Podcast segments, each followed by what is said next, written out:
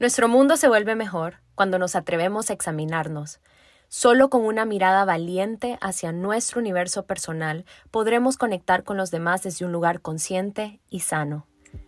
Bienvenido a Dose of Sophie Podcast, tu dosis de motivación e inspiración para acercarte a tu versión más auténtica. Hola, bienvenidos a una semana más de A Dose of Sophie. Yo soy Sophie y hoy vamos a hablar sobre la comparación. Es un tema que se habla muchísimo, o sea, yo he estado viendo posts y personas hablando de la comparación, diciéndote de que comparison is the thief of joy, es decir, la comparación es el ladrón de la felicidad.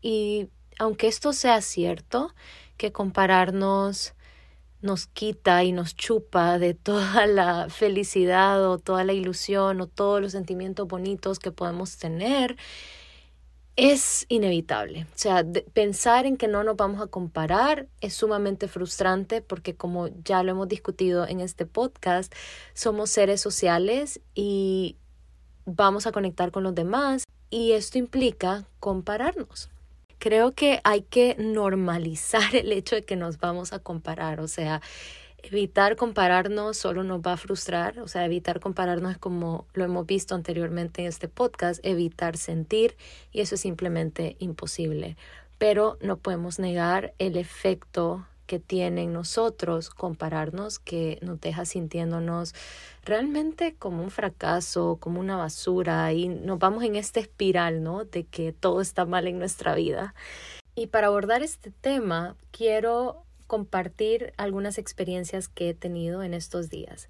Vamos a empezar con mi audición. Oigan, qué emoción, la pasé tan bien, o sea, estuvo demasiado fun, demasiado divertida Quede o no quede, no importa, porque yo la pasé súper bien y honestamente fue más fácil de lo que yo pensaba. O sea, cuando llegué me sentía sumamente intimidada porque, pues obviamente, como les he contado por acá, he estado fuera de training de ballet. O sea, estuve dando clases el año pasado y el año antepasado pero yo recibiendo clases, o sea, dar clases no es lo mismo, ¿verdad?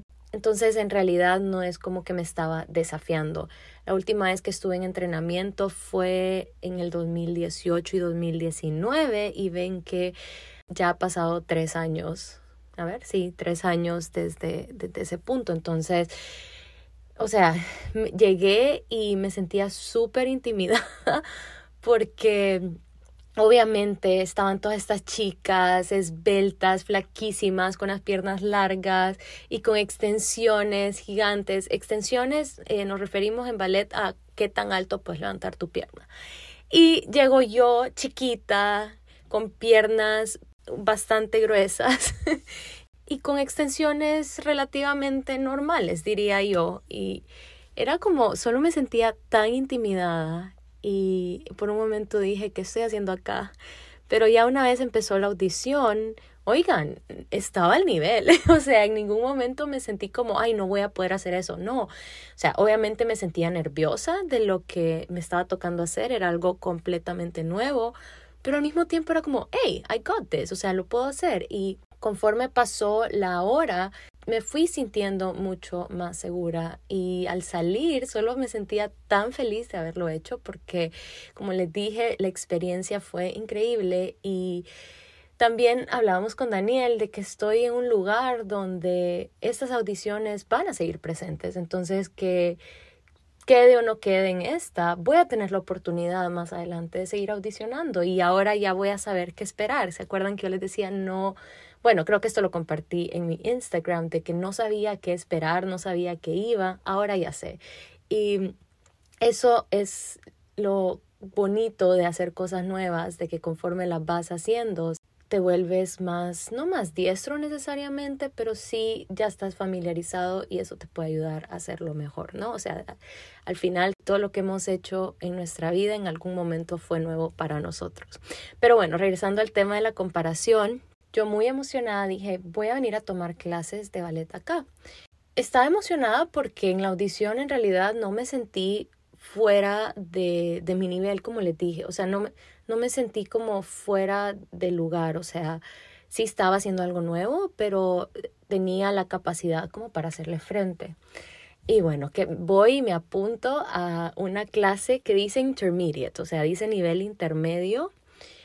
Y lo mismo, iba un poco nerviosa porque no sabía qué esperar, pero dije, bueno, es nivel intermedio, creo que lo puedo manejar. Entro a la clase ustedes y otra vez, estas chicas que parecen, o sea, cuando ustedes ven las bailarinas en la tele, bueno, ellas están en la clase. Y la clase no fue para nada intermedio, o sea, la clase fue avanzado o intermedio slash avanzado. Y yo me sentí tan chiquita, o sea, no le voy a mentir, me sentí chiquitita en todo sentido, no solo en mi altura, porque era la más chiquita, era la más gruesecita también. Y eso que yo tengo con textura finita, solo para que se la idea, ¿no? O sea, era la más chiquita en todo sentido y en mi nivel también. Las chicas alzaban la pierna y que les llegaba la cabeza y yo no las podía hacer pasar de mi cadera o de los 90 grados. Y hubo momentos en que en la clase me frustré tanto por no estar al nivel que tenía ganas de llorar y solo quedaba viendo el reloj. Fue una clase de hora y media, pero yo la sentí eterna y yo decía, ok, 15 minutos más, 10 minutos más, 5 minutos más. Y ya el último, el último ejercicio ni siquiera lo pude hacer porque o sea, no lo hice porque yo, yo solita decidí como no, no lo voy a hacer, no me voy a exponer a esto, pero todo lo demás lo hice y era la última en todo, era la que se caía, era la que tambaleaba, era en, en cuando nos tocaba hacer cosas en parejas, era con la que nadie se quería ir. Y oigan, me sentí tan pequeña en todo sentido que salí de la clase y empecé a llorar, o sea, empecé a llorar y empecé a llorar y empecé a llorar. Y le conté a Daniel y lloraba y lloraba y lloraba.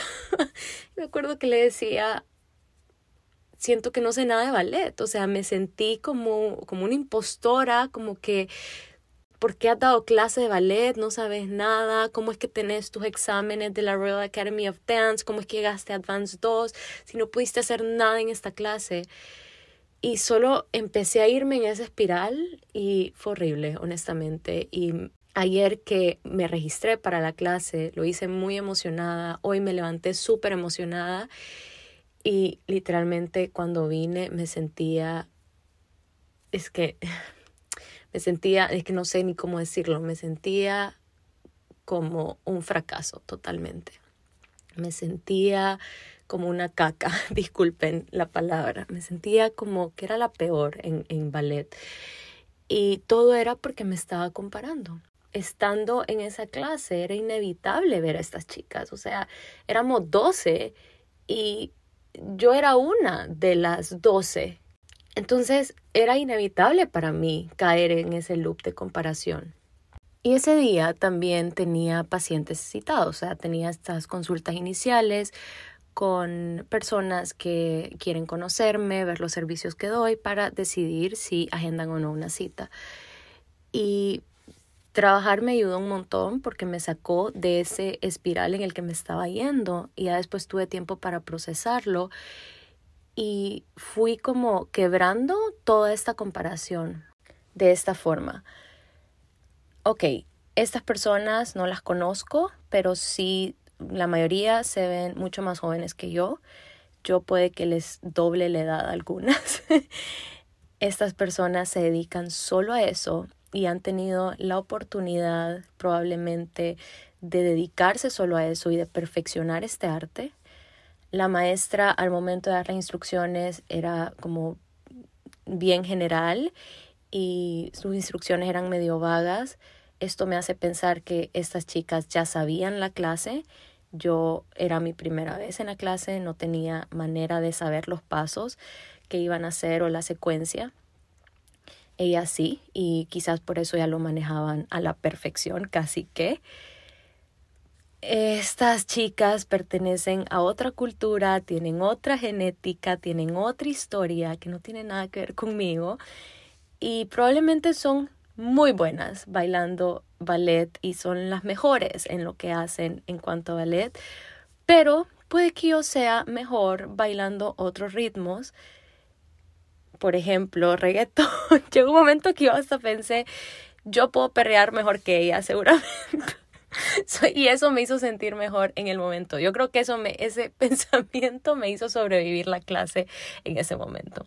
Anyway, ven que cuando voy desconstruyendo, no sé si esa palabra existe, pero cuando voy quebrando todo lo que esta voz de la comparación me está diciendo, ya me siento menos fracasada, ya me siento menos triste, ya me siento menos como ese fraude que me estaba sintiendo.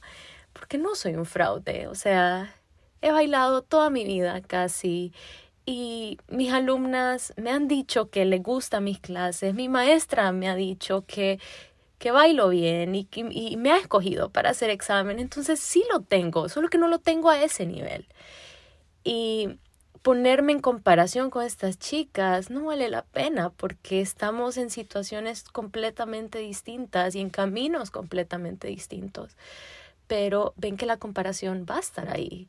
Y entre más yo peleo con como no me tengo que comparar o, o hasta puedo caer en la trampa de hacer de menos a estas personas, a estas chicas tan increíbles, eso no me ayuda, no me ayuda para nada. Entonces, Sí, nos vamos a comparar, pero si nos vamos a comparar, hagámoslo en todo y vamos a darnos cuenta que vamos a estar arriba en otros niveles que ni siquiera en ese momento podemos comprender. Y que siempre el césped se va a ver más verde del otro lado.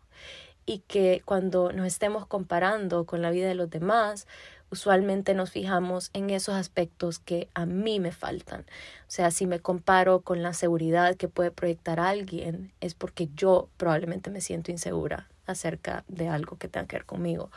O si me fijo en qué bonita la casa que tiene una persona, es porque quizás yo quisiera tener esta casa.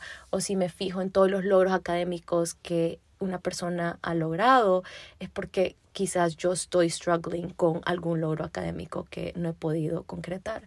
Entonces siempre nos vamos a fijar selectivamente en eso que nos hace falta, pero no sabemos qué hay detrás. O sea, no sabemos ese césped que se ve tan verde, no sabemos cuántas malezas ha enfrentado, no sabemos cuántas sequías ha enfrentado, no sabemos cuántas veces lo han pisado fuerte, solo lo vemos verde ya. Y puede que ese césped esté viendo nuestro césped de una manera especial que nosotros no la estamos viendo por estar fijados en el césped del otro lado. ¿Sí? Así que nos vamos a comparar. Eso es inevitable, pero podemos reestructurar cómo nos estamos comparando.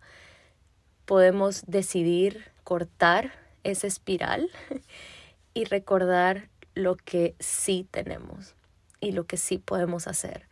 Y también eso que estamos viendo del otro que nos activa esta inseguridad nos muestra o nos puede mostrar qué es lo que queremos. En mi caso, me muestra, wow, quiero volver a hacer ballet de esta forma, quiero volver a comprometerme con el ballet, quiero volver a entrenar en este arte esto me, me hace feliz y es algo que yo quiero. Es como, hey, ese paso que estás haciendo tan cool, yo lo quiero llegar a hacer en algún momento. Entonces, ven que esto me muestra lo que me hace falta y lo que quiero.